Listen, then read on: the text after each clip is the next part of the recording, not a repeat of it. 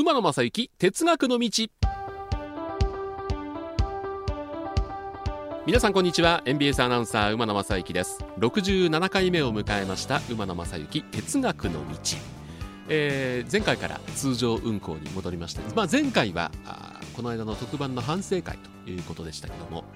まあ、今回通常運行ということで、えー、皆さんにいろんな情報をお伝えしたいと思っております。まあそのいろんな情報この情報もですねどうやって入手するかというのがもう時代とともに変わってきました。まあ本当今はネットの時代ですからこの哲学の道でもご紹介しましたけども各鉄道会社が専用のアプリを作りましてですね、まあ、列車の運行状況それもどんどんどんどん発達してきて路線の図があってどこにどの列車が今走っているかというのが分かる、まあ、ものすごいことになると普通の人に知らせなくてもいいのになって思う列車番号が書いてあるとこまであったりしていうことでいろいろ本当に情報が手に取るように分かるという時代になりましたけどもこの情報についてですねちょっと今回はあのこだわっていろいろやっていきたいと思いますんで今回のテーマこちらになります。鉄道情報皆さんはどんな風に入手していますか？というあの鉄道雑誌まあ三大誌として鉄道ファン鉄道ジャーナル鉄道ピクトリアルそれ以外にもいろいろな鉄道雑誌があるんですけども本当かつてはこういう鉄道雑誌とかあるいは時刻表こういうものでしかなかなか情報が入手できなかった。あるいはもう自分で、え、その鉄道に行って、え、乗って情報を得る。あるいはあまあ、駅に出向くといろんな情報が掲示してありますんでそこで得るというだからこう自分の生活圏以外の鉄道の情報を得ることっていうのはなかなか難しかったんですけども、まあ、最近は本当にネットがありますんで関西にいながら関東の鉄道会社の情報ダイヤ改正の細かい情報などもですね手に取るように分かりますし、まあ、情報に困ることはないですよね。あの公式にはあの JR さんも発表してませんけどもいろいろ調べるとどこでどうやってこれ入手してるのか分かりませんけどもドクターイエローの走る時間とかね日時とかこれも出てたりしますんでねそれを参考にしてドクターイエローを見に行ったりしてるって方もいらっしゃると思いますんで本当にいろんな情報って、えー、ね皆さんどうやって入手してますか、まあ、この哲学の道が皆さんの情報入手の、まあ、一つのアイテムになってくれてると嬉しいなというふうに思います。あの毎日放送我々勤める MBS というのはあ、まあ、大阪に本社があります、えー、東京拠点に東京にも支社があるんですけども、えー、そこに私の1年先輩の宇治田という先輩がいるんですけどもこの人からですねまあこの先輩はですね私との情報のやり取りは非常にアナログでございましてえー、まあ社内の例えば大阪に、えー、東京に支社があります。あるいは神戸とか京都名古屋には支局があります、えー、その間をやり取りする、まあ、手紙とかいろんな、まあ、物品をやり取りするために現行便というシステムがありまして、えー、これはあの郵便と違ってお金かかんないんですね、えー、東京支社誰々宛てということで会社の本社のメール室に持ってきますとそれが東京支社に届くということで。定期的にですねこの1年先輩の宇治田先輩から私のところに原稿便が届きます。もうこれ調べたことないんですけどこの原稿便を使ってること自体がアナログでいずれこの原稿便ってのはなくなるんじゃないかなというふうに思ってるんですけども。これをね、えー原稿日の封筒を開けるとですね、まあ、開ける前に結構重みがあって厚みがあるんですよ。で何かというと関東の鉄道情報をあの各駅に行くとあのパンフレットって結構あるんですよ。これをねいつも送ってきてくれるんですよ。すごい。あそうそう一番ね、えー、送ってきてもらったもので、えー、一番すごかったのは今もあるんですかね、えー、東京メトロかつては営団地下鉄ですけどもがね、えー、1枚もののカレンダーを作ってるんですよ。これね大きくて畳1畳分ぐらいある大きいカレンダーで、まあ、壁にかける。これがあの下の本当に短いところに小さいところに12ヶ月分のカレンダーがあってあとはね都内中心部の地下鉄の路線網が地図になってあるんですよ。これまたあの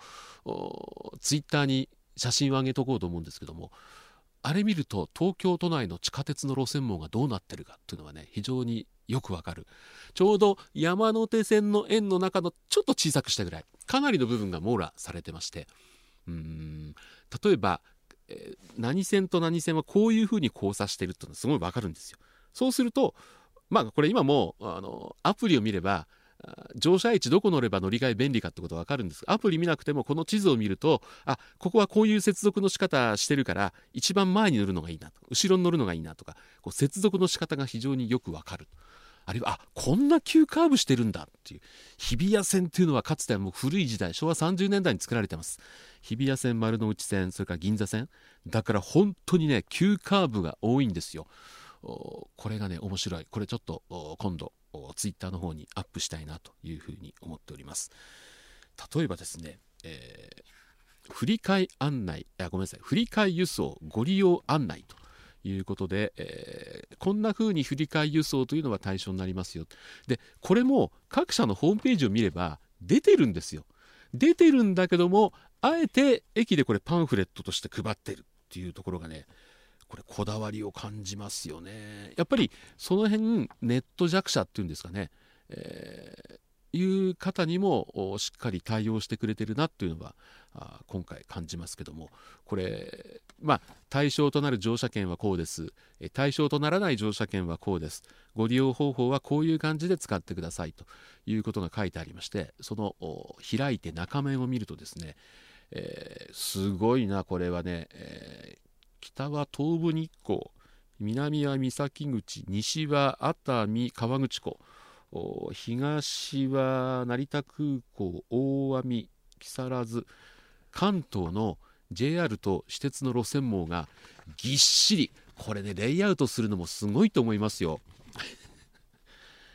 すごいなこれ。これ見てるだけでね鉄道好きはあのー、一日過ごせるなというような地図があったりします。それからあの、まあ、ダイヤ改正になるといろんなことが変わりますんで今回、え、こういうふうに変わりますこれもあの私時刻表からの情報であるとか各鉄道会社のホームページから情報をピックアップして皆さんに3月のダイヤ改正情報というのをお伝えしたんですけども例えばこれはですね、えー、3月12日土曜日ダイヤ改正多摩山梨版ということで多摩山梨ですからあ特急あずさ開示あるいは八王子青梅、えー、それから八高線のダイヤ改正の概要ですね結構大きくでこれまた写真もしっかり載ってるんですけども分かりやすくね載ってるんですね。まあ、私がネットで見た JR 東日本さんのホームページに出てた情報が、まあ、同じようにプリントされてるっていうことなんですけどもこれやっぱりかなりだから皆さん取っていく需要があるんですよね。だからこういうのがあるんじゃないかなというふうに思います、えー、例えば JR 東日本の今のはあの多摩山梨版というのをお伝えしたんですけどもこれはね JR 東日本の地域の全体のことも出てますね。新幹線の特急あるいは特急の指定席料金であるとかようやく版なのかな。非常にかいつまんで、えー、要点だけをいろいろ書いてくれてるというところですけどもあの詳しくは、えー、JR 東日本で検索してくださいとは書いてあるんですけどもこうやってまとめてあのどうしてもネットでいろいろ情報を得てますんで、えー、まあ、各鉄道会社さん、え関西にある会社もこういうパンフレットはきっと出してると思いますんでちょっと次回ダイヤ改正の機会があったらあ各社の情報を拾い集めてみたいなというふうに思ってます。あのこれ聞いてらっしゃる鉄道好きの方かなり当てはまるんじゃないかと思うんですけども僕もそうなんですけども鉄道好きではあるんですけども交通機関が好きっていう方が非常に多いと思うんですね。うん僕もそうです。鉄道一番好きなんですけども例えばバスの運行とか飛行機の運行とかこれも非常に興味がありまして、えー、飛行機でいうとですねあのアプリにフライトレーダー24っていうのをご存知でしょうか？これね、えー、どの飛行機が今どこ飛んでて、えー、高度が何フィート、えー、時速どんくらいとかね全部出てるんですよ。これはね面白いですよ。ちょうど僕はあの伊丹空港から離陸したあ通常北に向かって離陸しますけども左旋回していくわけですよ。そのちょうど真下に住んでるんですね。で暇な時には飛行機の音が聞こえたらこのアプリを見るとそれがどこ行きの飛行機かっていうのが分かるんですよ。ああこれ札幌行くんだいいな沖縄行くんだいいなとか夜とあ東京行くんだとかねあのすごく面白いんです。あと夜になると、まあ、今コロナ禍でちょっと便数が減ったりしてますんで、えー、最近はないかも分かりませんけども夜7時過ぎて8時台っていうのは大阪空港に着く飛行機が非常に増えるんですよね。そうすると奈良の上空で順番待ちでね旋回をしだす飛行機があってぐるぐるぐるぐる回ってるのがねよくわかるんですよ。フライトレーダーこれで皆さん一回見ていただいたら面白いんじゃないかなと思うんです。それから、まあ、今日のとっかかりで話した東京支社の先輩から関東の鉄道情報が紙で送られてくるこうパンフレットで送られてくるという話をしたんですが、えー、この先輩もですね鉄道情報だけじゃなくてね都営バスターミナル別路線図っていうのがある。これね結構なカラーでこれだからお金かかってますよトータルで38ページあるんですね。えこれ都営バスの路線図なんで最後には都営地下鉄。これね面白いのが関東に行くと、まあ、地下鉄は、え、東京メトロそれから都営地下鉄2種類あるじゃないですか。これね、え、地下鉄路線図も東京メトロが作る路線図とそれから都営地下鉄が作る路線図っていうのはちょっと違うんですね。都営地下鉄が作る路線図っていうのは皆さんご存知の通り大江戸線っていうのは、えー、練馬の光が丘からずっと新宿に来て新宿からあの環状これ実際環状じゃないんですよね、えー、また新宿に戻ってくるという6の字運転をしてるんですけどもこの都心で丸く絵を描いている大江戸線、まあ、これが中心に書かれてるんですけども逆に東京メトロが作ると大江戸線が中心にはなっていないということでだから東京の地下鉄あこれはでもあごめんなさい。ちょっと古い情報ですね僕のはね。今一緒になって作ってるのかな。あこれはちょっと調べておきます、えー、前は本当に、えー、大江戸線がまん丸に描かれてて、えー、だからあ大江戸線中心にやっぱり東京都交通局が作ってるんだと思ったんです。これねよく見たらまん丸じゃないんで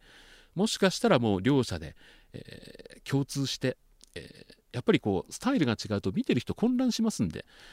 えいう形になったのかな。あ大阪は地下鉄大阪メトロしかないんでその辺はね混乱することはないと思うんですけども。これ、えー、ターミナル別でね例えば新宿エリア発着ということで、えー、路線バスの路線図が出てるんです。これ地図の上に全部の停留所が書いてあるんですね。これはね見てて面白いな。あの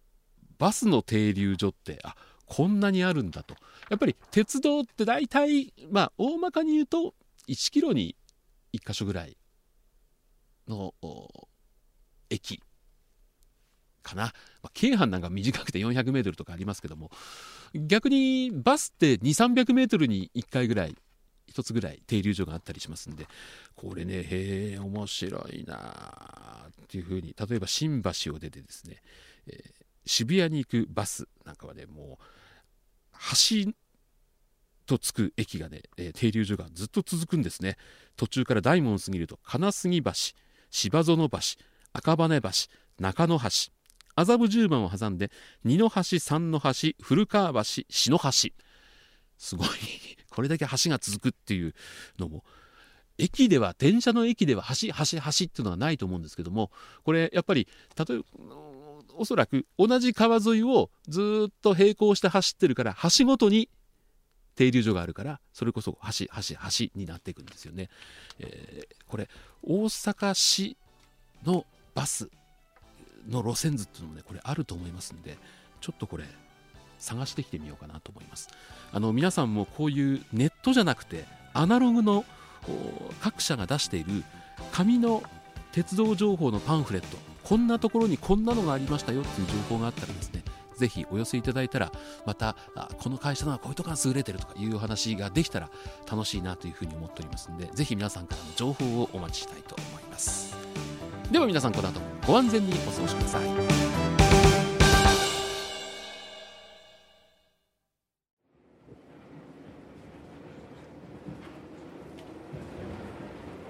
皆様本日は馬鉄にご乗車いただきまして誠にありがとうございます。次は終点茶屋町茶屋町でございます。どなた様もお忘れ物なきようにご準備お願いいたします。馬鉄またのご乗車お待ちしております。